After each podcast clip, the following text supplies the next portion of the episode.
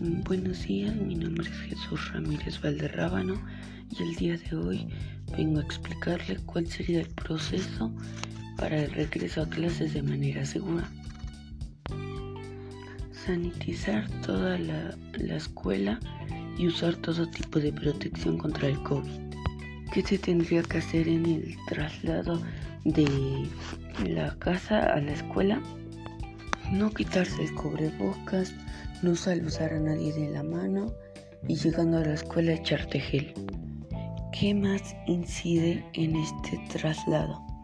No tocar las paredes del camino. Si tienes gel, echarte o sanitizar algún lugar donde te sientes. Eso sería todo por el momento, por su atención. Muchas gracias.